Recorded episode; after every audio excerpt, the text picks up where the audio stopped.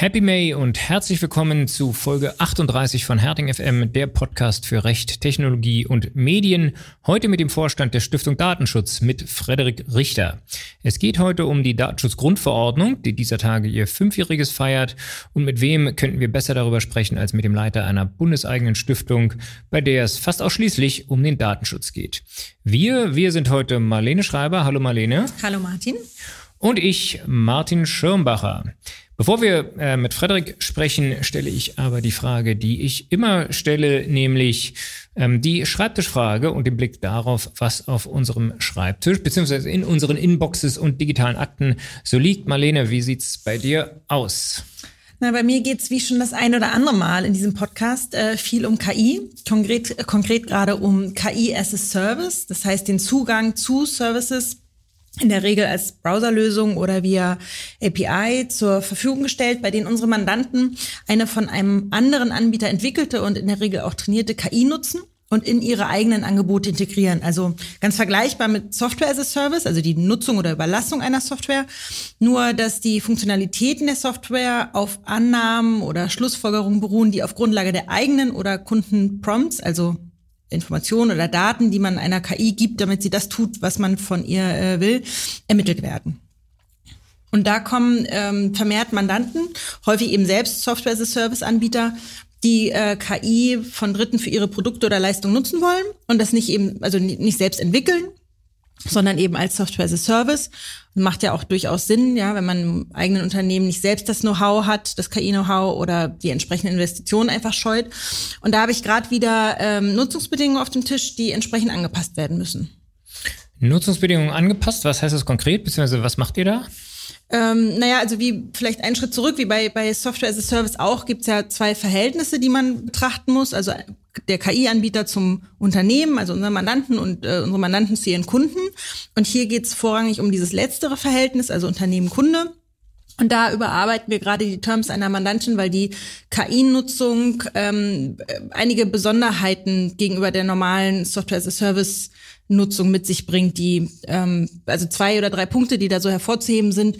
Ähm, der Leistungsumfang ist vielleicht nicht ganz ein großer Unterschied, aber Leistungsumfang muss halt auch in Bezug auf, auf KI ganz klar sein. Also, dass man nicht etwa ein konkretes Ergebnis verspricht, sondern eine, eine zeitlich beschränkte Nutzungsüberlassung ähm, oder dass die Qualität der Ergebnisse der KI von auch von den eingegebenen Prompts eben abhängt und vertragsgegenständliche Leistung daher nicht die Richtigkeit dieser Predictions, also Vorhersagen der KI sein kann. KI ist ähm, nur so gut äh, wie dein Prompt, schreibst du in die AGBs. genau, genau, genau, guter, äh, guter Punkt. Ähm, was ist noch wichtig, Einräumung von Nutzungsrechten. Also da muss man sich ein bisschen Gedanken dazu machen, welchen urheberrechtlichen Schutz äh, welcher urheberrechtliche Schutz da ähm, äh, in Bezug auf die Anwendung und den Ergebnissen irgendwie äh, zugutekommt und inwiefern auch ein Recht an Kundendaten eingeräumt werden soll. Also wenn die Kundendaten zum Beispiel als, als Trainingsdaten verwendet werden sollen, entweder durch mich als, als Unternehmen oder durch den KI-Anbieter selbst. Ähm, das ist zum Beispiel ein Thema, dass das ja in der Regel auch über Vertragsende hinaus ähm, passieren soll. Ähm, und äh, in welchem Umfang darf ich als Unternehmen in Bezug auf die KI meinen Kunden überhaupt Rechte einräumen? Ja, also das sind alles so Fragen, die man sich stellen sollte und die man in vielen Fällen eben auch in den AGB gegenüber den Kunden berücksichtigen sollte. Jetzt hast du von, helfen wir. Jetzt hast du von zwei Verhältnissen geredet, Unternehmer-Kunde. Was ist mit dem anderen? Ja, also das liegt gerade nicht auf meinem Schreibtisch, aber dazu beraten wir natürlich auch. Das andere Verhältnis war KI-Anbieter gegenüber unseren Mandanten. Ähm, da geht's in der Regel um zwei Hauptfragen, wenn wir unsere, unsere Mandanten beraten. Also einmal die Lizenzbedingungen zu prüfen. Ja, also in welchem Umfang darf ich die KI überhaupt in meinem eigenen geschäftlichen Umfeld nutzen und in mein Produkt einbauen? Ähm, und welche Daten oder Informationen gehen da eigentlich an den Anbieter? Ne? Das können datenschutzrechtliche Fragen sein, also personenbezogene Daten, insbesondere äh, wenn, wenn das in die USA geht, ja, viele KI-Anbieter sitzen eben in den USA, das kann Thema sein. Oder in welchem Umfang werden eben meine Kundendaten oder meine eigenen Daten als Trainingsdaten von dem KI-Anbieter genutzt. Das ist so ein bisschen spiegelbildlich zu den Fragen, die ich oben genannt habe.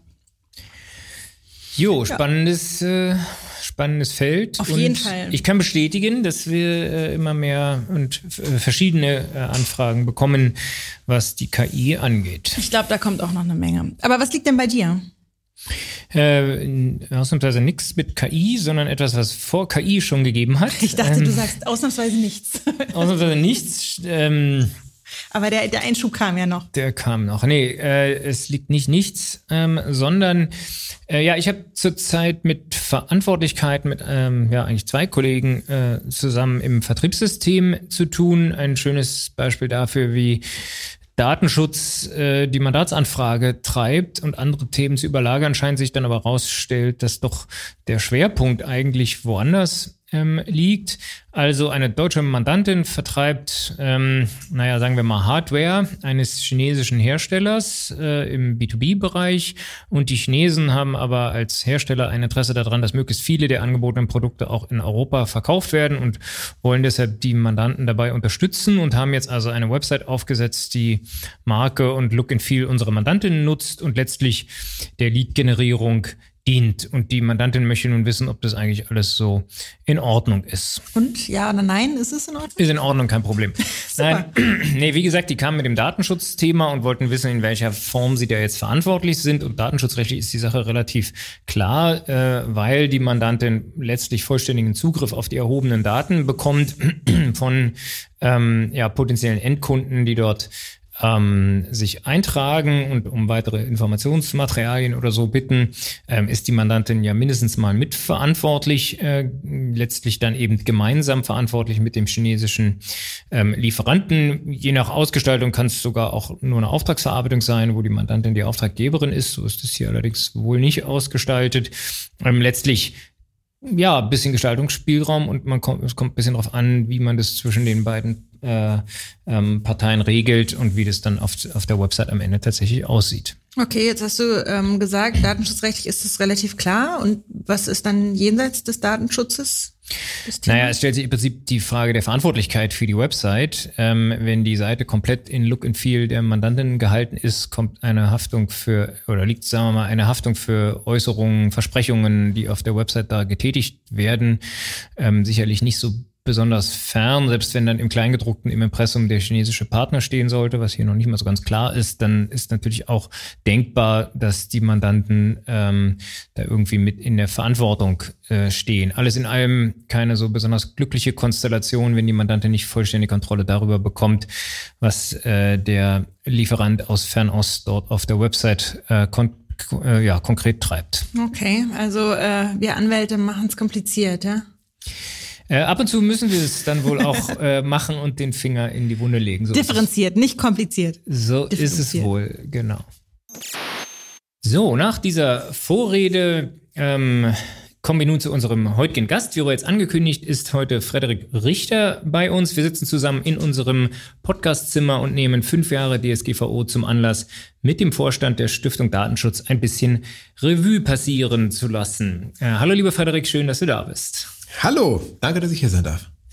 Ja, ganz kurze Vorstellung. Frederik Richter ist Jurist mit einem Masters of Law und mit dem Datenschutz hat er natürlich schon sehr lange zu tun. Äh, viel länger wahrscheinlich als die meisten äh, Zuhörenden hier. Er war unter anderem Datenschutzbeauftragter des Bundesverbandes der deutschen Industrie und für den Deutschen Bundestag zu netzpolitischen Themen tätig und immerhin, ähm, ja, seit dem Gründungsjahre 2013 ähm, ist der Vorstand der Stiftung Datenschutz. Daneben ist Frederik ähm, Mitglied des Beirats Digitalisierung Deutschland, der beim Bundesdigitalministerium geschaffen wurde und auch in der Fokusgruppe Datenschutz des Digitalgipfels der Bundesregierung. Wir bei Herting kennen Frederik natürlich auch bestens als Kolumnist der von Nico Herting, unserem Gründer, herausgegebenen Fachzeitschrift Privacy in Germany. Ja, nochmal herzlich willkommen und schön, dass du da bist. Danke. Dann lass uns doch mal direkt reinstarten. Vielleicht kannst du uns mal ein bisschen erzählen, was ist die Stiftung Datenschutz eigentlich und was macht sie? Ja, die Stiftung Datenschutz, das sind eigentlich fast schon zwei Organisationen. Die ist zum einen eine Informationsgeberin, die besonders kleinen Organisationen mit wenig Datenschutzressourcen helfen soll, durch den DSGVO-Dschungel zu kommen, durch das Bürokratie-Dickicht, was viele im Datenschutzrecht fürchten. Und sie ist zugleich ähm, Diskussionsplattform für Themen des Datenrechts, des Datenschutzrechts, der Datenpolitik, wo wir verschiedene Akteure, die nicht immer die gleiche Meinung zum Datenschutz haben, zusammenbringen. Das ist ja ganz selten, dass es unterschiedliche Meinungen zum Datenschutz gibt. ähm, wie, vielleicht angefangen, wie viele Leute seid ihr? Wir sind jetzt äh, acht Personen hauptamtlich in der Stiftung, also sie ist noch sehr klein. Naja, aber äh, größer als sie mal war und ja auch immer wieder äh, mit Zuwachs, äh, der gerne beobachtet wird. Jüngster Zeit äh, die Kirsten Bock dazugekommen. Ähm, also äh, tolle Entwicklung, äh, wie wir finden. Müsste nicht die Beratung von kleinen Unternehmen Sache der Datenschutzaufsichtsbehörden sein? Braucht es da eine Stiftung? Oder vielleicht sogar der Anwälte. Könnte auch sein. Naja, wenn die Datenschutzaufsichtsbehörden das machen würden, was wir machen, dann könnte man natürlich schon die Frage stellen, braucht es da noch eine Stiftung des Bundes, wenn die Behörden der Länder das alles schon machen? Ähm, nun haben die Behörden der Länder ja mit einem Thema zu kämpfen, mit dem wir auch zu kämpfen haben, nämlich mit einer sehr kleinen Ausstattung. Und zudem gibt es ja in manchen Behörden im Datenschutz in Deutschland auch die Haltung, wir wollen gar nicht beraten, wir wollen nur, also das heißt, wir müssen nur sanktionieren und wir können nicht gleichzeitig beraten und sanktionieren. Andere sehen das anders. Ich finde schon, man kann das kollegial machen, um den Unternehmen auch einen Weg aufzuzeigen und nicht nur draufzuhauen, wenn was schief geht. Nun gut, wir wenden uns ja nicht an die Großen, die eigene Ressourcen haben oder die äh, in der Anwaltschaft eben gute Beratung finden oder die sich äh, die auch in-house leisten können. Wir wenden uns ja an die, die das alles nicht können auf dieser Beratungsschiene. Wir können auch keine Einzelfallberatung machen. Ähm, also von daher ist es ähnlich wie bei den Datenschutzbehörden aus anderen Gründen. Okay. Ähm, wie, wie seid ihr finanziert? Stiftungs, hört man mal Stiftungsvermögen? Gibt es das? ja, her? also wir sind 100% öffentlich finanziert. Wir arbeiten aus den Zuwendungen, die uns der Bund gibt, also die Politik aus dem Bundeshaushalt. Wir könnten auch Spenden entgegennehmen. Ähm, das dürfen wir als gemeinnützige Stiftung bürgerlichen Rechts ohne weiteres. Ähm, da müssten wir also erstmal, wir, wir, wir halten keine Spenden, da sind sicherlich andere Organisationen, die das Spendenaufkommen auf sich vereinen. Wenn man hört, eine Bundesstiftung aus dem Haushalt finanziert, dann ja, sagt man wahrscheinlich, dann soll der Bund diese Aufgabe einfach richtig machen, da muss nicht noch privates Geld rein. Und privates Geld hätte natürlich auch, wenn es aus der Wirtschaft kommt, ähm, den oder die Gefahr, das Risiko in sich, dass unsere Neutralität gefährdet werden könnte. Denn wir sehen uns ja ganz neutral zwischen Anwendung und äh, Regulierung, also zwischen Unternehmen und äh, Aufsichtsbehörden in Verbindung mit weiteren Akteuren aus der Gesellschaft, der Politik und der Wissenschaft. Und da wäre es sicherlich nicht gut, wenn wir äh, womöglich von einigen Akteuren dann stark äh, unterstützt werden würden aus der Wirtschaft. Von daher liegt da auch ein kleines äh, Glück im Unglück sozusagen. Sehr ähm, unheimlich wichtig, dass es, dass es euch gibt, finde ich zumindest. Ähm, und äh, unheimlich wichtig, dass es vernünftig finanziert ist. Ist es jetzt sichergestellt? Weil ich erinnere mich, es gab eine Zeit, da war ja gar nicht sicher, ob ihr eure Arbeit fortführen könnt. Ja, die äh, Stiftung Datenschutz hatte schwierige Jahre, wo äh, wir uns von einer Projektfinanzierung zur nächsten hangeln mussten, ohne eine Grundförderung zu haben. Und dann gab es sogar Jahre, wo wir gar keine Förderung bekamen. Dann mussten wir uns an diesem ja, Stiftungsvermögen eben bedienen, was auch nicht im Sinne des Stiftungsrechts ist. Das ist nur eine Ausnahme. Dann sind wir Ende 2020, also schon vor ein paar Jahren mittlerweile, in die ähm, institutionelle Förderung des Bundes aufgenommen worden. Das ist eine recht sichere Basis, um auch ein bisschen längerfristiger, als wir es davor konnten, planen zu können. Und die ähm, aktuelle Bundesregierung, die Ampel, hat das nochmal aufgestockt, ähm, sodass wir auch eben ein paar mehr Personen haben können, die für uns arbeiten, die bei uns arbeiten. Ja, das ist natürlich eine ganz andere, stabilere Ausgangslage als äh, noch vor fünf Jahren zum Beispiel. Mhm. Super. Okay, ähm, sprechen wir über stabil, gutes Stichwort. Und äh, nehmen einfach mal ich glaube, wir brauchen den Podcast danach gar nicht mehr. Wir klären den ganzen, alle Fragen mit einer einzigen Frage. Du kannst mit Ja oder Nein antworten. äh, gib uns doch mal eine insgesamt Einschätzung. Funktioniert die DSGVO denn?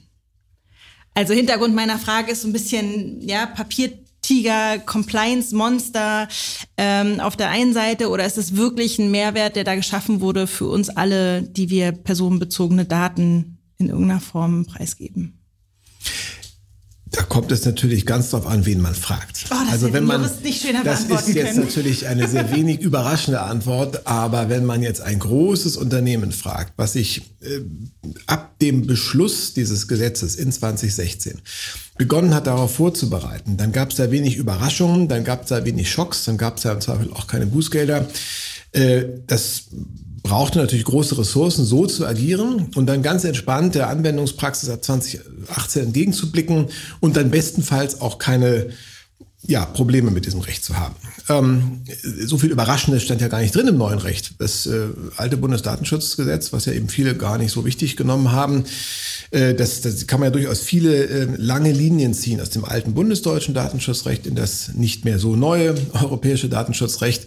Bloß wer sich eben vorher nicht damit befasst hat, der war dann eben überrascht und musste alle möglichen Prozesse umgestalten und erstmal in seinem Haus gucken, was haben wir da eigentlich an Daten, was machen wir da eigentlich mit Daten, können da Gefahren drohen, jetzt mit mehr äh, Bußgeldgefahr, mit mehr ja, ähm, Entdeckungswahrscheinlichkeit, vielleicht auch durch die Aktivitäten von Wettbewerbern. Das hat dann durchaus viel Unruhe viel Unruhe gesorgt. Aber wir haben natürlich auch sehr viel äh, Enttäuschung über die DSGVO. Äh, wenn man mal eine Umfrage bei den Bürgerinnen und Bürgern macht, ähm, fühlt ihr euch jetzt besser, sicherer, besser geschützt? Eure Daten, eure in Anführungsstrichen Daten besser geschützt durch das neue Recht? Da werden viele sagen, naja, so richtig viel merke ich davon nicht. Also ähm, Auskunftsansprüche hatte ich auch vorher schon gegen jedes Unternehmen. Äh, hatte ich auch damals äh, nicht äh, genutzt, werden dann viele sagen. Heute nutze ich es dann na, auch vielleicht nicht regelmäßig. Ähm, und das, was bei den Menschen ankommt, das ist das berühmte Cookie-Banner, was mhm. sie eben zu Tode nervt, wenn sie sich durchs, durchs Netz, durchs Web bewegen. Und das nehmen dann viele als das Kernprodukt des Datenschutzrechts mhm. wahr. Und das ja, so vier Fünfte ja nicht mal DSGVO ist, wenn man ehrlich ist. Äh, ja, da, da ist äh, vieles dann auch ja. mit, mit anderer Rechtsgrundlage im Netz. Mhm. Und dann ist es oft noch falsch im Netz und wäre ja. vielleicht gar nicht nötig. Ähm, das ist das, was bei den Menschen ankommt, leider. Vielleicht sogar noch viel mehr. Ne? Ich, mich würde gar nicht überraschen, wenn man die Umfrage macht und das Ergebnis ist, ich fühle mich unsicherer, weil das hat die DSGVO ja schon oder die Umsetzung der DSGVO ja schon gebracht, eine höhere Sensibilisierung auch der Betroffenen, sich vielleicht mehr damit auseinanderzusetzen, sich vielleicht auch mehr der Risiken bewusst zu werden, die es da gibt. Ähm, das würde mich gar nicht überraschen, wenn da einige sagen, nee, ich fühle mich überhaupt nicht äh, sicherer, ich fühle mich unsicherer. Aber ja, äh, unsicher werden wahrscheinlich die meisten kleinen Akteure sagen, die als verantwortliches Datenschutzrecht einhalten müssen, weil sie eben nicht genau wissen, wie. Ja. Ähm, Nochmal zur, zur, zur Geschichte. Wahrscheinlich wussten sie es vorher auch nicht, wie sie das alte Bundesdatenschutzgesetz einhalten sollen, weil sie sich damit befasst haben. Nun sind sie aufgeschreckt durch Meldungen von Bußgeldern und Ähnlichem und sind eben unsicher, weil sie sich keine gute Beratung leisten können oder wollen vielleicht. Ja. Weil, weil man, weil man, also das haben wir ja nun in der Beratung praktisch immer, äh, weil man ja schon nicht äh, den Datenschutz von Anfang an mitdenkt oder häufig nicht mitdenkt, wenn man nicht so aufgestellt ist. Ja, da wird irgendjemand, äh, wie, wie sage ich immer so despektierlich, wer beim Flaschendrehen verliert, äh, zum Datenschutzbeauftragten ernannt, äh, der dann mehr schlecht als recht äh, sich dann da durchwurschtelt, eine, eine Schulung macht äh, und, und dann aber auch immer zu hören bekommt, dass er bloß nicht so äh, aktiv werden soll, damit alles noch weitergeht. Äh, ja, und dann dann passiert aber mal irgendwann irgendwas und dann, äh, äh, dann ist die die äh, Gemengelage da und die Leute äh, fangen an zu zittern. Ähm, genau, also das ist ja so ein bisschen, wie es viele Unternehmen machen. Was, was wir jetzt, also als wir Schulungen gemacht haben zwischen 2016 und 2018, hatte ich eine Slide äh, mit Bußgelddrohung nach BDSG und also die hatten ja wahrscheinlich alle Berater und Bußgelddrohung nach DSGVO. Dann hatte ich irgendwann eine Slide, ähm, ja, was ist in Deutschland bisher passiert. 20.000 äh, Euro Knuddels äh, von Herrn Brink in Baden-Württemberg, äh, Blick über die, über die Grenzen, äh, ja, Millionen Bußgelder anderswo, die haben wir ja nun inzwischen in Deutschland auch. Wie siehst du so die Entwicklung, äh, die, diese, die es da gibt mit den Bußgeldern ähm, und wie, wie findest du, ähm, also wen es da trifft? Das finde ich so bemerkenswert. Man kann es ja vorher praktisch nicht sagen, wen es da trifft. Ähm, und was macht es aus deiner Sicht mit den Unternehmen, ähm, die, die sich an, an die DSGVO halten sollen? Also äh, zunächst erinnere ich mich, dass ich äh, ganz ähnliche Folien hatte 2018. da war auf der einen waren zwei große Flutwellen zu sehen, nämlich die äh, Bußgeldwelle und die Abmahnwelle. Und dann kam die Realität, eine Folie eines stillruhenden Sees, weil eben beides, beides letztlich ausblieb, was davor so viel Panik im Mai 2018 ausgelöst hatte und sogar Leute motivierte, ihren Webshop vom Netz zu nehmen, noch in der Nacht, weil man dachte, morgens klingelt dann die Aufsichtsbehörde oder der Anwalt der, des Wettbewerbs oder ähnliches Gleich bevor man alle, äh, äh, gleich nachdem man alle Opt-ins erneuert hatte einmal und die große Re-Opt-in-Kampagne begann. Ja, wie, und wie viel, dann- wir haben schon alle vergessen, wie viele Nachrichten haben wir bekommen, dass man doch bitte jetzt nochmal zustimmen möge. Da haben sich viele ihre Werbeverteiler verschossen, Genau. zerschossen. Das war also weiß noch, ich hätte beinahe eine ganz böse E-Mail an Rewe geschickt, wenn sie mir noch, mich noch einmal auffordern, ihrer Datenschutzinformationen äh, einzuwilligen, dann kaufe ich da nie wieder ein. Ja, ja.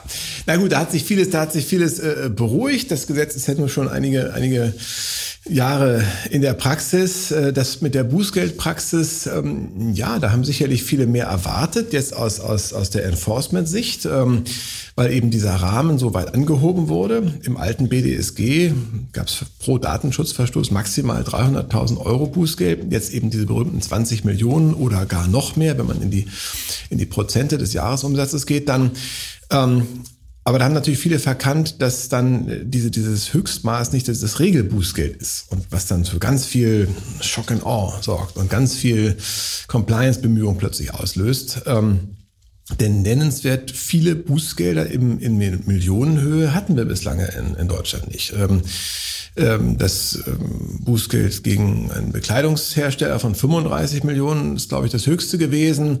Das zweithöchste von 14 Millionen gegen einen Immobiliendienstleister, äh, das ist irgendwo, glaube ich, in der Rechtsprechung noch äh, am Versacken. Und ein, ein weiteres von, äh, glaube ich, 9 Millionen ist dann gekürzt worden auf, auf ein Zehntel dieses Betrages. Also von daher, äh, so richtig mit hohen Bußgeldern haben wir es in Deutschland ja eigentlich gar nicht äh, zu tun und mit unglaublich vielen in der Breite auch nicht nach meiner Wahrnehmung. Ähm, da wird ja vieles, was die Bußgeld, äh, Bußgelder als Abschreckungsinstrumente der DSGVO betrifft, jetzt eher von den Schadensersatzforderungen Betroffener äh, überholt, habe ich das Gefühl.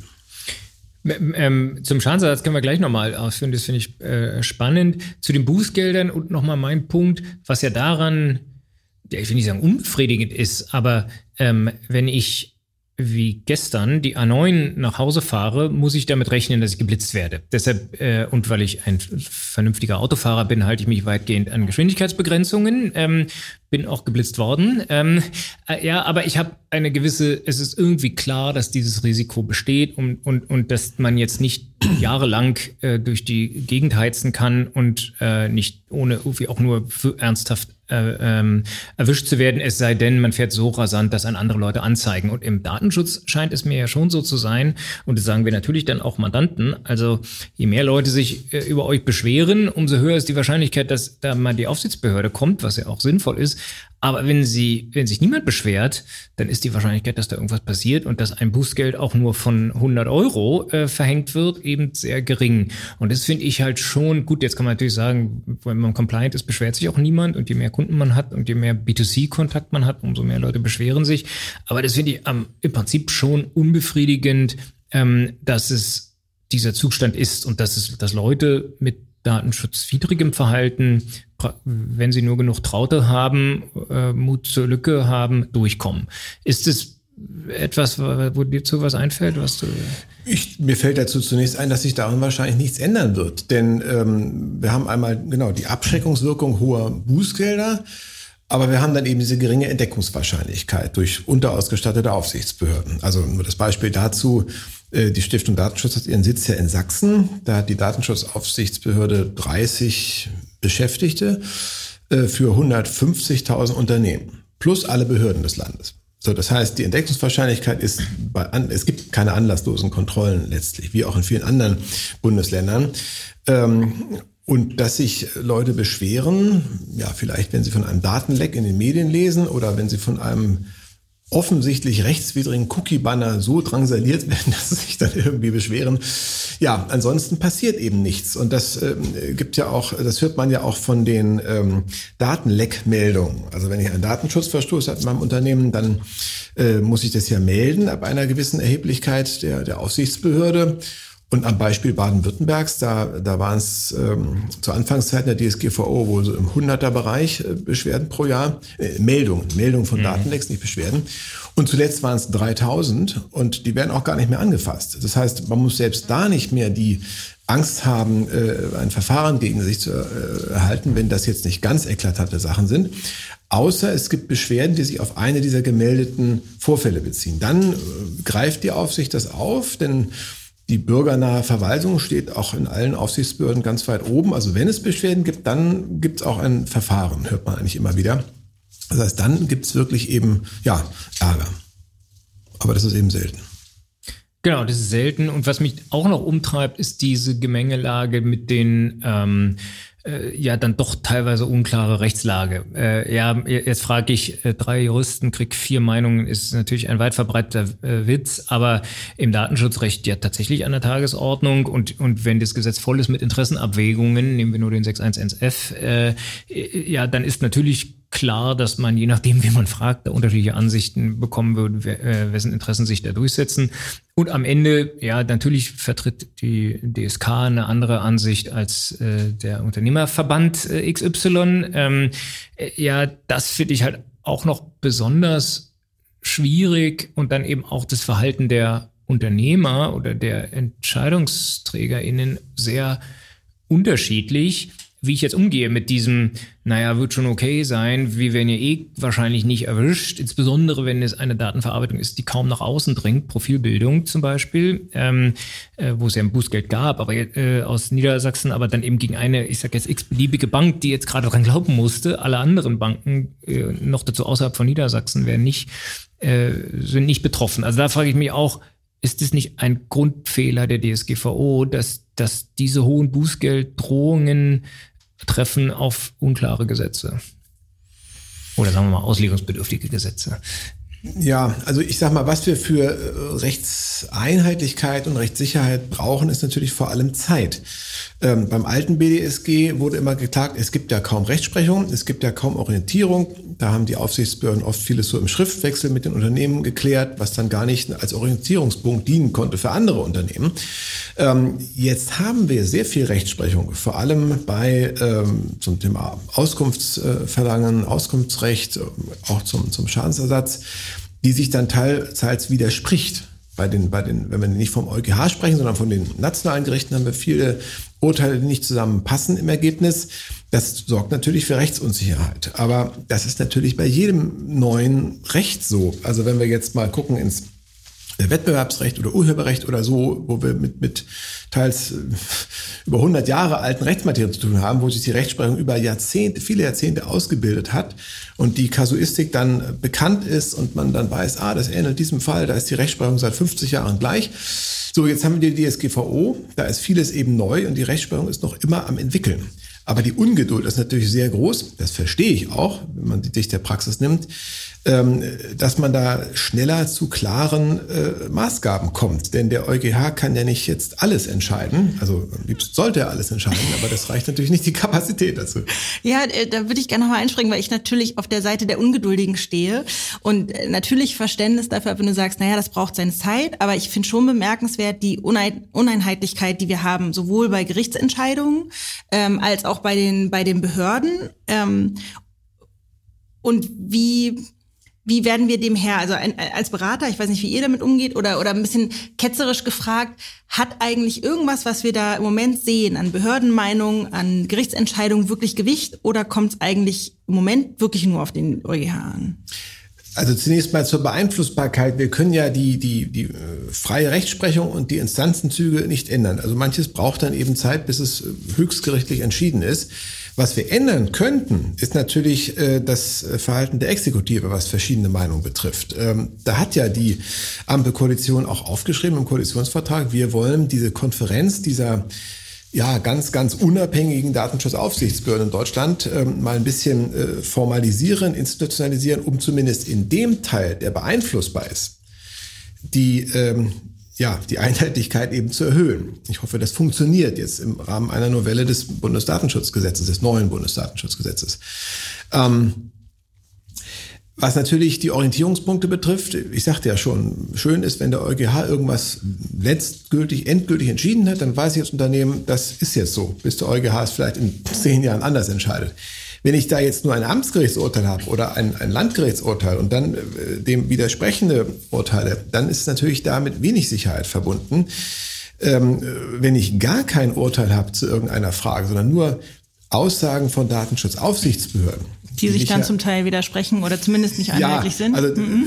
ich, sag mal, ich habe jetzt in meinem Bundesland eine Haltung der für mich als Unternehmen, was in diesem Bundesland seine Hauptniederlassung hat, zuständigen, allein zuständigen Datenschutzaufsichtsbehörde. Und es gibt keine Urteile bislang dazu. Dann muss ich praktisch erstmal, oder ist es sehr naheliegend, dann diese Aussage der Aufsicht, die eigentlich überhaupt keine Bindungswirkung für mich hat, die rechtlich äh, äh eine Meinung ist bloß, ähm, dann nehme ich die aber gerne als festen Orientierungspunkt, schlicht weil ich nichts anderes habe. So, das ist wahrscheinlich auch ganz, ganz normal. Bloß wenn sich dann, wenn dann die Aufsicht in einem anderen Bundesland äh, was anderes sagt, vielleicht nicht das Gegenteil, aber zumindest eine Abweichung, die praktisch sehr relevant sein kann für den Umgang mit Daten in Unternehmen, dann ist das ärgerlich. Da, da sagen manche aus dem Bereich der Aufsicht, naja, äh, nehmen Sie doch einfach nur das äh, äh, als, als bare Münze, was die für Sie in Ihrem Bundesland zuständige Behörde sagt. Ja, wenn aber für meinen Wettbewerber eine andere Behörde zuständig ist, dann haben wir da nicht mehr dieses berühmte Level Playing Field, was ja die EU herstellen wollte mit dem voll harmonisierten Datenschutzrecht. Die hatten wahrscheinlich nicht mal die Bundesländer von Deutschland im Blick, sondern ganz Europa. Aber ja, genau. ja, das ist also das ist jetzt auch wieder ein Feld, wo der äh, Föderalismus nicht gerade äh, sehr föderal, aber nicht sehr förderlich. Nicht sehr förderlich. Also das hören wir natürlich, wenn wir mit äh, Kolleginnen und Kollegen aus dem Ausland sprechen. Äh, ja, wir machen mit einer englischen Kanzlei zusammen viele Data Breach-Fälle, äh, wo wir denen dann manchmal sagen müssen, wenn eure Mandanten, äh, unsere Mandanten keinen Sitz innerhalb der EU haben, müssen wir an allen 16 äh, Behörden in der Bundesrepublik melden. Ähm, äh, ja, wenn überall Betroffene sitzen, ähm, was natürlich verrückt ist, dann, sagen die also, wo, wo soll das hinführen? Ja, das reicht ja schon, dass wir jetzt auch noch in acht anderen Ländern gemeldet haben. Ähm, und dann ist es eben, das zeigt die Erfahrung ja auch, sehr unterschiedlich, was man da jetzt zurückbekommt. Du hattest äh, angesprochen ähm, den äh, Baden-Württemberg. Äh, ja, wir haben jetzt viele Fälle, wo wir tatsächlich Anlass hatten, in verschiedenen Behörden zu melden. Bei manchen kriegt man keine Eingangsbestätigung und bei den anderen führt man wochenlang Schriftverkehr, mh, wo von Anfang an feststeht, dass da, wo das hinlaufen wird, nämlich nirgendwo, ähm, wo man sich, ja, also das ist tatsächlich auch unbefriedigend und eine, sagen wir mal, wenigstens inhaltliche Vereinheitlichung wäre natürlich sehr wünschenswert. Wir hatten ja Barbara Thiel hier auch im Podcast vor ein paar Monaten oder drei Monaten, äh, die er da auch in diese Richtung argumentiert hat. Ähm, naja, äh, das wäre wünschenswert. Aber, aber das ist zumindest auch äh, rechtspolitisch anzugehen und änderbar. Ne? Die, die, ja. die Bearbeitungsgeschwindigkeiten bei Gerichten oder die, die Instanzenzüge zu ändern, das wäre viel aufwendiger und vielleicht auch gar nicht sinnvoll, weil so eine Rechtsprechung muss sich ja ausbilden über die Jahre. Ähm, und das andere mit der Einheitlichkeit der Aufsichtsbehörden zu ändern, das ist eine klare Aufforderung zum Handeln. Genau, sehe ich genauso und finde ich auch dann eine gute Forderung, die man aufstellen kann, da deutlich mehr ähm, äh, ja, Werf dahinter zu tun, dass das dann auch irgendwann mal passiert. Es gibt natürlich schon, das vielleicht noch zu der vorvergangenen Frage äh, angemerkt, es gibt natürlich schon einen gravierenden Unterschied zwischen UWG und DSGVO, der eben auch in dieser Bußgelddrohung liegt. Beim UWG gibt es nur in der Theorie Bußgelder und wohl nur im Telefonmarketing. Ähm, äh, ja, äh, wenn ich eine Werbekampagne äh, für gerade noch zulässig halte und sich dann herausstellt beim Landgericht oder beim OLG, sie ist doch nicht zulässig, dann stelle ich sie ein und zahle vielleicht ähm, ein bisschen Gerichtskosten äh, und die Anwaltskosten des Gegners, aber sonst droht mir, klar, gibt es immer Schadensersatz, theoretisch Verbraucherabsch oder Absch Gewinnabschöpfung und so weiter, aber in aller, allermeisten Fällen, die wir in der Praxis sehen, ja nichts. Äh, ja, und das ist natürlich bei diesem Bußgelddrohung auch so und ähm, äh, oder anders, da ist es eben anders. Äh, und dann die Frage, äh, inwieweit man Mandanten dann dahin berät oder oder die Mandanten dann die Entscheidung überlässt, äh, äh, ob sie das Risiko in Kauf nehmen wollen oder nicht, wenn es halt kaum eintreten kann. Ähm, Ja, ein weiteres Thema, was in die politische und damit in deine Richtung ein bisschen geht, ist DSGVO als Goldstandard und Exportschlager. Ähm, also es ist ja nicht zu verkennen, dass die Leitlinien der DSGVO von anderen Ländern, Brasilien zum Beispiel, Korea, äh, übernommen worden sind. Siehst du das positiv? Was folgt daraus? Habt ihr da Erfahrungen mit? Man kann natürlich sagen, so wie damals, ähm, bei, als es um Produktfälschung geht, äh, nur die Guten werden kopiert, sagten dann findige Leute aus Fernost äh, mal so scherzhaft. Und ähm, das kann sich natürlich äh, die EU-Kommission auf die Fahnen schreiben, nach dem Motto, unser äh, Produkt, unser Vorschlag ähm, ist so gut, ist in diesem vierjährigen Aushandlungsprozess so ausgereift verabschiedet worden, dass er eben weltweit als Orientierungspunkt gilt. Ähm, natürlich kommt es dann immer auf die Umsetzung in der Praxis drauf an. Wenn das dann, wenn es da vielleicht klare äh, Maßgaben zur Interpretation gibt in anderen Ländern des Datenschutzrechts, ähm, vielleicht ist es dann da mehr akzeptiert. Es gibt ja auch keinen ganz direkten Nachbau der DSGVO. Es gibt ja immer Abweichungen. Also, ähm, und das Extrembeispiel was genannt wird, äh, Kalifornien, nach dem Motto selbst die Kalifornier, wo doch viele Akteure sitzen, die viele in der EU mit dem Datenschutzrecht auf die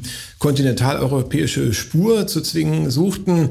Äh, selbst dort gibt es jetzt eine Art DSGVO-Kopie, aber so starke Kopie ist es eben doch nicht. Das ist ja da eher aus dem Verbraucherschutzbereich motiviert, die Gesetzgebung. Und ähm, es gibt immer Parallelen, aber es ist kein direktes Copy and Paste gewesen. Ähm, nun sagen natürlich auch äh, besonders große äh, globale Unternehmen, naja, wir richten uns dann einfach weltweit nach dem DSGVO-Standard, dann müssen wir nicht äh, diverse Jurisdiktionen bedienen. Strenger macht sowieso niemand als die EU.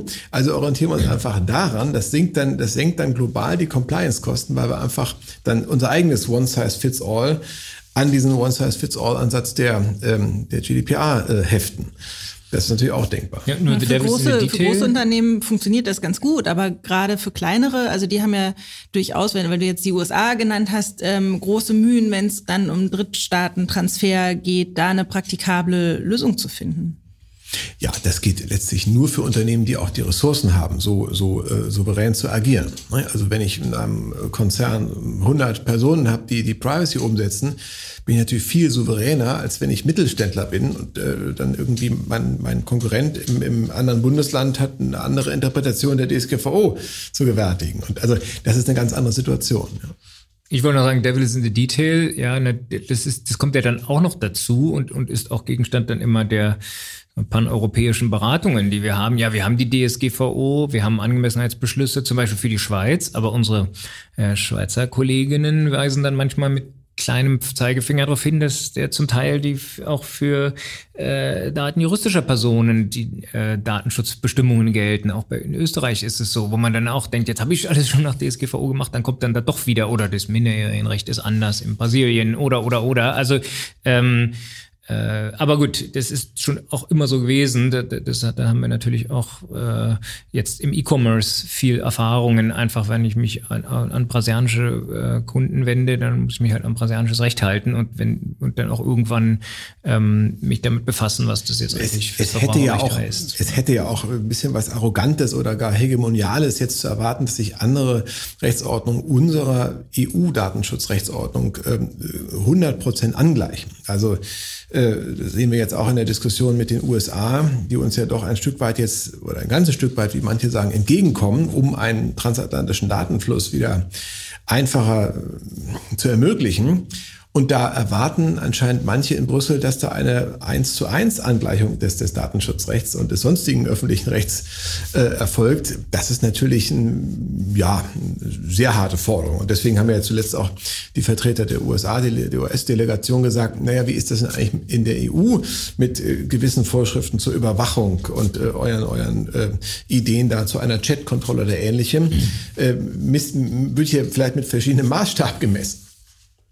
Ja, äh, tolle und berechtigte Frage. Äh, da warte ich ja die ganze Zeit schon drauf, dass da mal das äh, Fingerpointing in die andere Richtung äh, äh, beginnt. Da äh, haben wir ja sicherlich, oder ja, da, da ist das Glashaus ja gar nicht mal so groß, in dem wir da als Europäer dann eben zum Teil auch ähm, zum Teil auch sitzen. Überhaupt Drittstaatentransfer, ich finde es ähm, äh, haben wir auch gemeinsam äh, Stichwort Austausch äh, unter Unternehmen äh, euer, euer Datenschutz zum Mittag gemacht zum, zum Drittstaatentransfer.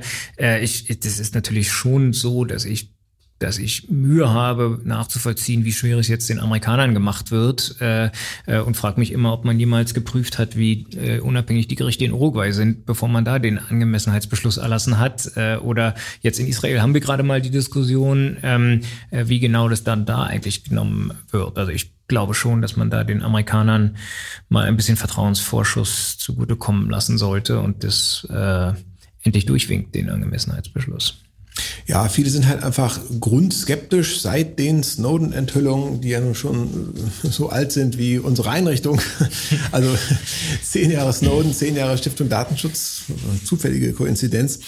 Ähm, das, hat, das sitzt natürlich tief, dieser Schock über diese Enthüllung damals, über die, die Möglichkeiten, die rechtlichen und tatsächlichen Möglichkeiten der Überwachungsdienste in den USA.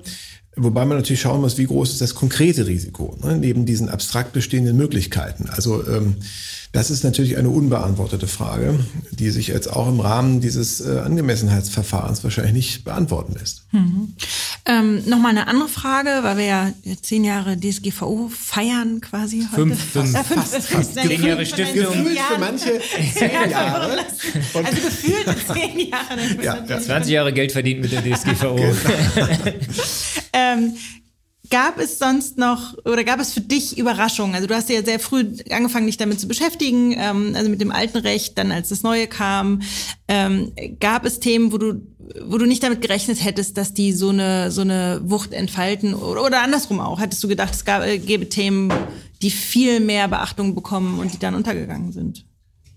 Also ähm, als negative Überraschung fällt mir vor allem ein, ähm, das finde ich wirklich sehr ärgerlich, dass die innovativen Instrumente, die wenigen innovativen Instrumente, die mit der DSGVO eingeführt wurden im Datenschutzrecht, nämlich die Zertifizierung und die Verhaltensregeln, die Codes of Conduct, dass das beides überhaupt nicht abgehoben hat. Das sind ja Instrumente, um ähm, ja, eine Rechtsvereinheitlichung herzustellen, auch eine Art ähm, ähm, selbstverwaltende Umsetzung des Datenschutzrechts und da sehen wir fast nichts bislang. Das ist, äh, das ist sehr schade. Ähm, bei anderen Sachen überrascht es mich wenig, dass daraus nicht viel geworden ist, wie die Datenübertragbarkeit, Datenportabilität.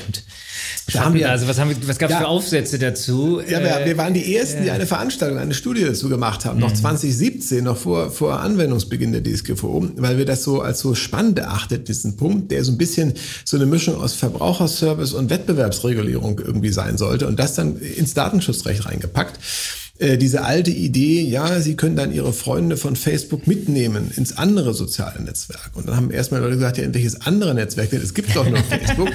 Und dann sagte Brüssel, ja, das wollen wir doch gerade aufbrechen, diese Monopole, indem wir den Leuten eine, eine, eine Portierbarkeit ihrer Daten ermöglichen. Und das ist ja nun ein, für mich immer das vergessene Betroffenenrecht. Das ist vom vollen Bußgeldrahmen umfasst. Keiner, kein Verbraucher kennt das. Keine Aufsicht kriegt dazu Beschwerden, kein Unternehmen macht Anstalten, seine Systeme auf dieses Betroffenenrecht einzustellen, weil schlicht nichts passiert. Ähm, da hätten sogar Geschäftsmodelle äh, entstehen können, die ähm, aus dem Blick der Winkel der Ver Verbraucherinnen und Verbrauchersouveränität schlecht gewesen wären, auch äh, vom Sinne der, der Wettbewerbspolitik, nämlich dass eben ähm, Daten-Incumbents, die schon viele Daten haben, Anreize bieten, den, den Bürgerinnen und Bürgern mithilfe des Artikel 20 DSGVO der Datenportabilität noch mehr Daten anzuhäufen, indem sie sagen, hier, du hast hier einen kleinen Anreiz, hol die Daten mal von unserem Wettbewerber und gib sie uns. So, selbst das ist nicht passiert. Es ist also gar nichts passiert bei der Datenportabilität. Das ist, ja, kann man jetzt drüber streiten, ob das schade ist, äh, weil das irgendwie bürgerrechtliche ja, Datenmacht vielleicht hätte bringen können oder ob man sagt, das Datenschutzrecht ist damit äh, überfrachtet ohnehin. Äh, das ist nicht schlimm, wenn daraus nichts geworden ist. Ansonsten finde ich gar nicht so viele Überraschungen jetzt äh, aus meiner Sicht. Vielleicht bin ich aber auch betriebsblind. Vielleicht können das andere besser beurteilen. wir haben ja vorhin schon mal kurz das Datenschutz, äh, das, meine Güte, heute ist aber auch, wir haben ja schon das äh, ähm, äh, Schadensersatz äh, Thema angesprochen vorhin. Überrascht dich das oder überrascht dich, dass es erst so spät kommt? Eigentlich schon, denn äh, die rechtlichen Mechanismen sind ja relativ äh, simpel, würde ich fast schon sagen. Also äh, man ist als betroffene Person äh, es ist mir möglich, Schadensersatz zu verlangen für äh, einen Schaden, den ich durch äh, Datenmissbrauch, sage ich mal, untechnisch erlitten habe.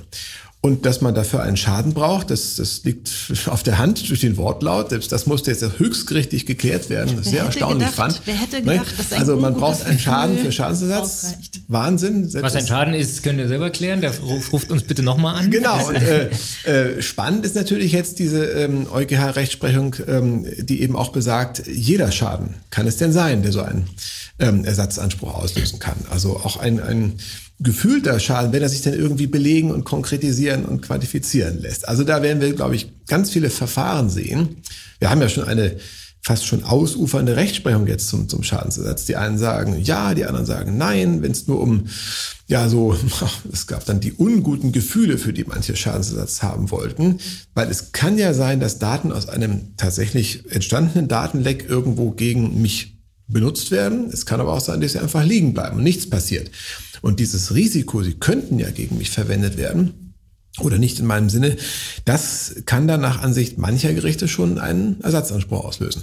Also da haben wir noch sehr viel Unsicherheiten und werden sehen, wohin das geht. Aber wir sehen jetzt eine Zunahme der Verfahren. Wir sehen jetzt viele Rechtsdienstleister oder dann Legal Tech Unternehmen oder wie man sie einordnen will, die dann auch jetzt schon im Vorgriff von der EU ähm, äh, Sammelklage, sage ich mal so, ähm, da auch Betroffene regelrecht suchen, also werbend ansprechen. Wollen Sie nicht hier mit draufspringen auf dieses Verfahren? Hier können Sie 500 Euro, ich will fast schon sagen gewinnen, 500 Euro, äh, ja, ähm, sich herausholen.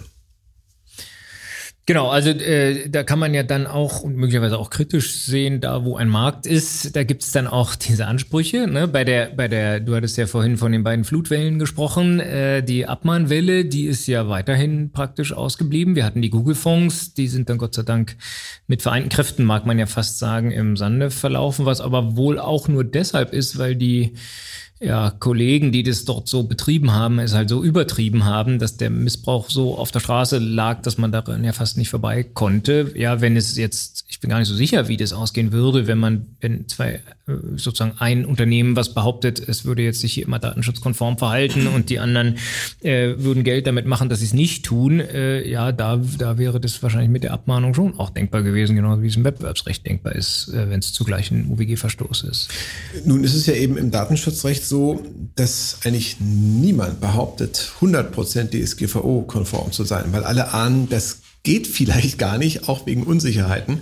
Und ich glaube, auch deswegen haben wir, äh, abgesehen von diesen, ich sag mal, unseriösen Geschäftsmodellen, wo es wirklich um Geldmachereien ging, bei diesen wenigen Abmahnwellen, die wir sahen, die Abmahnung ist ja an sich ein ganz neutrales äh, Rechtsinstrument zur Vermeidung von äh, noch viel teureren Rechtsstaatlichkeiten. Aber auch diese seriösen Abmahnungen haben wir wenig gesehen weil eben niemand äh, sicher ist, 100% DSGVO-konform zu sein. Und dann eine Gegenabmahnung einzufangen und dass sich das Ganze dann äh, ja fast schon aufhebt, die Wahrscheinlichkeit war wohl doch vielen zu hoch, anstelle dass man da jetzt um sich geschlagen hat. Ja, hätte auf jeden Fall dem Datenschutz oder den Betroffenen wahrscheinlich geholfen, weil dann am Ende beide weniger Daten oder zu anderen Zwecken verarbeitet hätten und dann wären wahrscheinlich alle nicht so happy gewesen. Haben wir im Markenrecht bei den Google Ads dieses Thema schon sehr, sehr lange, wo ja auch äh, all, ja, ich glaube, da gab es dann irgendwann mal acht Oberlandesgerichte, die, äh, die äh, vier haben so, vier haben so entschieden, bis der EuGH irgendwas entschieden hat und dann ist immer noch nicht so ganz klar war. Naja, ich fand, will einen Punkt noch mal ganz äh, gerne rausgreifen, den vorhin hattest, nämlich das mit den Zertifizierungen. Wir sind nämlich letztens auch gefragt worden, ob wir nicht, ob man nicht verlangen kann, dass die ein Zertifikat zeigen und dann sei ja irgendwie alles ähm, safe. Und so ähnlich ist es ja bei den Code of Conducts auch.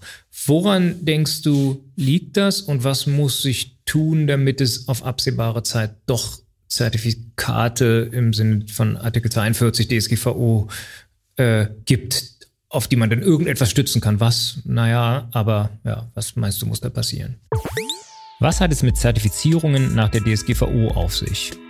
Artikel 42 DSGVO regelt Zertifizierungen zur Sicherstellung und Vereinfachung der Einhaltung der DSGVO. Datenschutzzertifikate nach dieser Vorschrift sind freiwillig und können von der zuständigen Datenschutzaufsichtsbehörde oder einer dafür akkreditierten Zertifizierungsstelle erteilt werden. Nach Artikel 24 Absatz 3 DSGVO kann die Einhaltung eines genehmigten Zertifizierungsverfahrens als Gesichtspunkt herangezogen werden, um die Erfüllung der Pflichten des Verantwortlichen nachzuweisen. Derzeit gibt es allerdings noch keine akkreditierten Zertifizierungsstellen und somit auch noch keine Zertifikate. Jetzt am Markt erhältliche Zertifikate unterliegen damit nicht dem Verfahren nach Artikel 42 DSGVO und führen nicht zu der gewünschten Privilegierung ist dieser Bereich ja sehr äh, aufwendig und zugleich sehr eng. Es gibt also nicht in der DSGVO die Möglichkeit, ähm, ein ganzes Produkt oder ein ganzes Unternehmen vielleicht sogar als datenschutzkonform äh, zu zertifizieren. Das ist die Wunschvorstellung mancher, aber wenn man dann ins Gesetz guckt, äh, dann richtig schnell zusammen, weil es werden wirklich nur ja, Verarbeitungsvorgänge, wie das Gesetz so schön sagt, äh, zertifiziert. Das ist natürlich ein sehr, sehr äh, kleiner Bereich. Und sobald ich meinen Prozess, meinen Datenverarbeitungsprozess dann ändere, dann muss ich äh, womöglich äh, neu zertifizieren oder rezertifizieren. Und ähm, das sind aufwendige Prozesse, die viel Geld kosten den werde ich äh, mich als Unternehmen nur stellen oder die werde ich nur nachfragen, wenn ich mir wirklich auch einen Mehrwert erhoffe, dass ich auch damit werben kann, dass ich sagen kann, diese Software hat hier einen Datenverarbeitungsprozess und der ist ähm, offiziell zertifiziert nach der DSGVO. Wenn ich diese Software dann ändere, muss ich wieder Geld in die Hand nehmen und rezertifizieren. Das ist sehr aufwendig. Aber das ist jetzt eine Vorstellung, selbst bei der sind wir noch gar nicht, weil es noch gar keinen Zertifizierungsmarkt gibt. Es gibt bislang ein Unternehmen nur, was solche Zertifizierung anbieten darf. Ähm, das ist natürlich viel zu wenig im Jahr fünf nach Anwendungsbeginn äh, eines Gesetzes, wo das als festes Instrument verankert ist. Das kommt auch, weil da sehr viele mitreden. Das ist dann sind natürlich die Datenschutzaufsichtsbehörden, die die Zertifizierungskriterien genehmigen müssen. Äh, wenn man das eine Stufe höher äh, zoomen will, wenn man das EU-weit anbieten will als Zertifizierer, muss es auch noch der Zusammenschluss aller europäischen Behörden, der Europäische Datenschutzausschuss, absegnen. Dann gibt es noch die nationalen Akkreditierungsstellen, die mich als Zertifizierungsstelle anerkennen müssen. Und das ist in Deutschland die deutsche Akkreditierungsstelle. Ähm, das sind auch sehr langwierige Verfahren.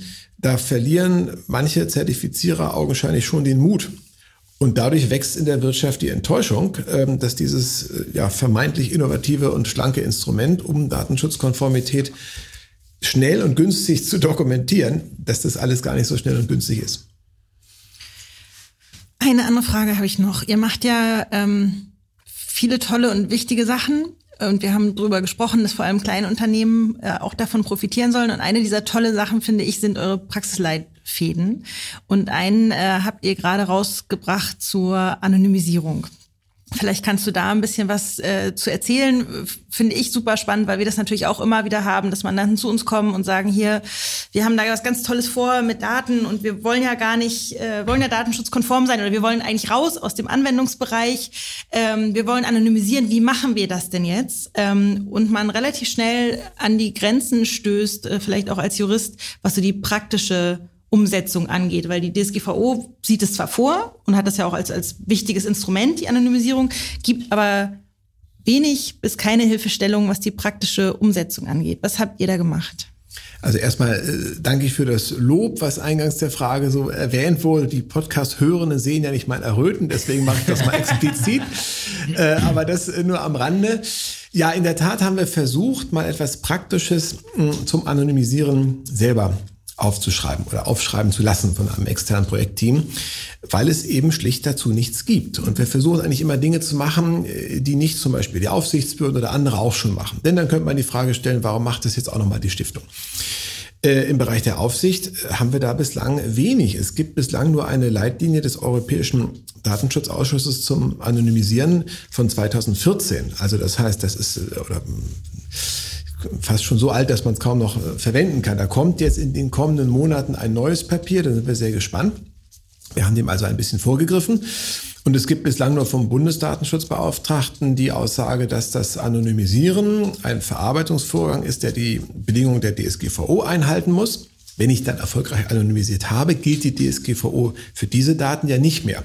Aber für diesen Vorgang muss ich sie noch komplett einhalten, was natürlich ja gewissen Aufwand bedeutet.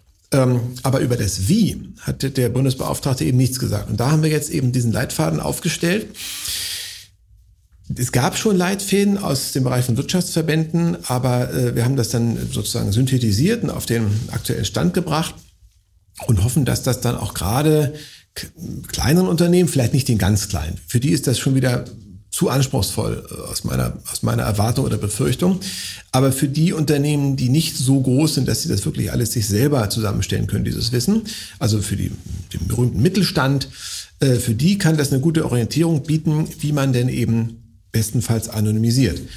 Denn wir haben ja jetzt das neue europäische Datenrecht, was dann ja auch wieder für alle Unternehmen gelten wird, wo es um das Teilen von Daten, das Verbreiten von Daten geht. Und da die DSGVO weiter gilt, ist, gilt das ganze Datenteil natürlich nur für anonymisierte Daten, wenn ich dafür nicht eine andere Rechtsgrundlage habe. Dazu muss ich sicher sein, dass die Daten auch wirklich anonym sind, bevor ich sie aus meinem Unternehmen herausgebe, denn sonst habe ich datenschutzrechtliche Probleme. So, ähm, dem soll das Ganze dienen. Und äh, wir haben dann auch noch einen, äh, eine Ausgangsbasis für Verhaltensregeln für Codes of Conduct geschaffen, ähm, die dann bestenfalls aufgegriffen werden von Branchenverbänden, um sie der Datenschutzaufsicht vorzulegen, um dann eben leichter die DSGVO-Compliance nachzuweisen. Das ist jetzt unser erster Wurf in diesem Jahr. Äh, das wird sicherlich nicht der letzte, die letzte Version dieser, dieser Leitlinie bleiben, dieses Anwendungsleitfadens. Ähm, das ist also ein Thema, was uns weiter beschäftigen wird. Ja, äh, prima. Wir, wir tun den Link nochmal für die, die das noch nicht gesehen haben, mal in die berühmten Show Notes. Äh, und äh, wer dann damit äh, Probleme äh, hat, Verbesserungsvorschläge hat, der mag sich ja dann an euch sehr gern ähm, an euch wenden. Sehr willkommen. Ein, ein Work in Progress äh, notwendigerweise. Welche Bedeutung hat die Anonymisierung von Daten aus datenschutzrechtlicher Sicht? Der Personenbezug von Daten ist notwendige Voraussetzung für die Eröffnung des sachlichen Anwendungsbereichs der DSGVO. Die Grundsätze des Datenschutzes gelten nicht für anonyme Informationen, also für Informationen, die sich nicht auf eine identifizierte oder identifizierbare natürliche Person beziehen oder personenbezogene Daten, die in einer Weise anonymisiert worden sind, dass die betroffene Person nicht oder nicht mehr identifiziert werden kann. Für den Vorgang der Anonymisierung gelten, zumindest nach Ansicht der Datenschutzbehörden, die Vorgaben der DSGVO. Die gängigen Verfahren lassen sich in zwei Klassen einteilen, die Randomisierung und die Generalisierung. Ja, jetzt hast du schon angesprochen, ähm, und das ist dann vielleicht auch so ein bisschen der, der Ausklang unseres Gesprächs angeschlossen äh, oder, oder angesprochen, das europäische Datenrecht. Ähm, ich, ich vermute mal, dass du der Meinung bist, dass euch und uns nicht langweilig werden wird in den nächsten äh, Monaten und Jahren. Äh, ja, wir haben schon den DSA, DMA, also Digital Services Act, Digital Market Act. Ähm, es kommt der Data Act, äh, äh der Data Governance Act, äh, die KI-Verordnung oder der AI Act steht vor der Tür. Ähm, vielleicht der Versuch eines Ausblicks, wo äh, geht es dorthin. Meine Beobachtung ja in vielen dieser Gesetze ist, der, ist das Verhältnis zur DSGVO gar nicht so richtig klar. Ähm, was heißt es für die Rechtsanwender? Äh, was meinst du, ähm, wird sich da jetzt auf europäischer Ebene in den nächsten Jahren tun und, und werdet ihr damit überhaupt irgendwas zu tun haben?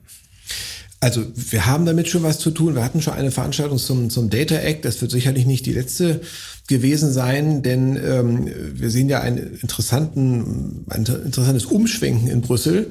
Noch vor fünf Jahren wurde da über mehr Rechte an Daten diskutiert, über sogenanntes Dateneigentum. Das ist völlig vom Tisch. Jetzt geht es um letztlich weniger Rechte an Daten, nämlich mehr Datenverbreitung.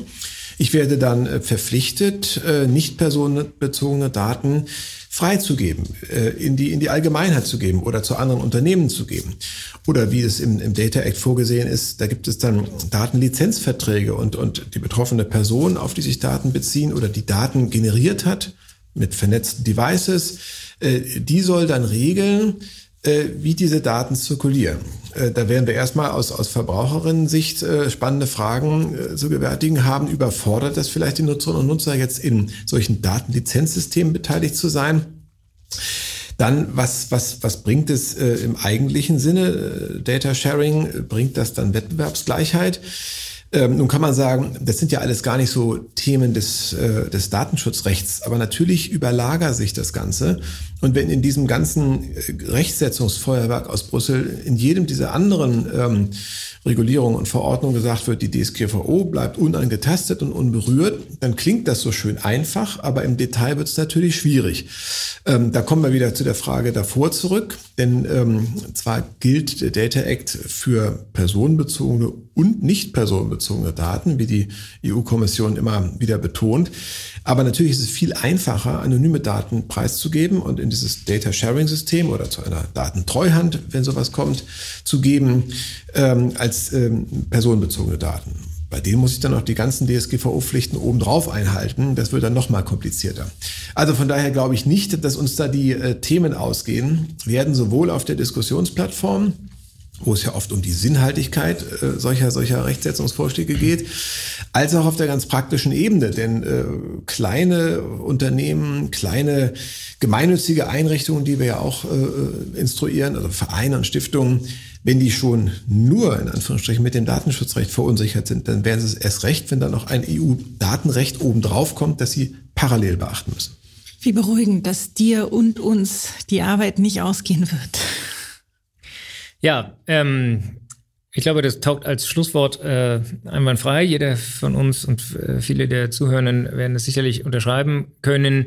Ähm, Lieber Frederik, herzlichen Dank. Es war ein toller Einblick in das, was ihr macht. Ich kann die äh, Zuhörer und Zuhörerinnen nur auffordern, mal auf die Website der Stiftung Datenschutz zu gehen, sich äh, sowohl was den Diskussionsplattformteil äh, angeht, da schlau zu machen. Ihr macht viele Veranstaltungen, ihr macht Online-Veranstaltungen, äh, gibt Gelegenheit, dass dort ähm, in verschiedenen Formaten äh, Leute, die sich auskennen und solche, die es mal äh, äh, tun werden wollen, ähm, miteinander sprechen können. Einerseits und andererseits natürlich eben auch äh, die Angebote, die ihr ähm, für Kleinunternehmen habt, die, äh, das wird die wenigsten überraschen, auch für andere Unternehmen taugen, ähm, äh, sich anzuschauen und da schlau zu machen. Also nochmal herzlichen Dank ähm, für dein Kommen heute. Ähm, ja, und dann äh, viel Erfolg mit äh, in, den, in den nächsten Jahren, dann zehn Jahren wieder äh, Stiftung. Wann, wann habt ihr Geburtstag? Also wir haben immer im Januar Geburtstag. Ah, okay. Wir hatten jetzt gerade das zehnjährige Jubiläum. Ja. Ähm, nach dem ähm, Stiftungsrecht ist es eine sogenannte Ewigkeitsstiftung. Das heißt, äh, wenn wir alle noch Lust haben, können wir uns tatsächlich in zehn Jahren über den weiteren Fortgang unterhalten. Prima. Vielen Dank, Herr Frederik. Danke. Danke sehr.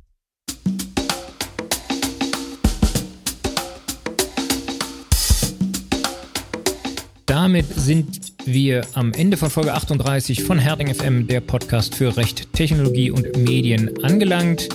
Ähm, Frederik Richter hat uns eindrucksvoll erzählt, was aus Sicht der Stiftung fünf Jahre DSGVO alles so gebracht haben. Wer die Folge erst in fünf Jahren hört, wird vielleicht mit Schmunzeln zurückdenken. Hoffentlich gibt es schon das eine oder andere Zertifikat oder wir haben viele anonyme Daten. In jedem Fall, wenn wir weiterhin Arbeit haben mit der Datenschutzgrundverordnung und allem, was so danach ähm, gekommen sein mag. Ja, vielen Dank an meinen Co-Host äh, Marlene. Schön, dass du wieder dabei warst. Ja, vielen, vielen Dank. Es war mir ein Fest. Und äh, last not least der Hinweis auf ähm, die Show Notes in besonderer Weise in diesem Falle. Wir haben da ein paar ähm, Beiträge von unserer Website und von der Stiftung ähm, verlinkt. Da lohnt sich wie immer der Blick hinein. Alle anderen Folgen findet ihr wie immer unter herting.fm. Ähm, Herting selber findet ihr natürlich vor allem auf unserer Website herting.de, aber auch bei Instagram, Twitter, leider noch Twitter und ähm, LinkedIn ebenfalls. So sieht's aus. Ähm, wenn euch die Folge gefallen hat, freuen wir uns über äh, die eine oder andere Bewertung und den einen oder anderen Kommentar. Wenn es euch nicht gefallen hat, dann bitte an podcast.herting.de schreiben, was wir besser machen können. Vielen Dank und bis bald. Tschüss. Ciao.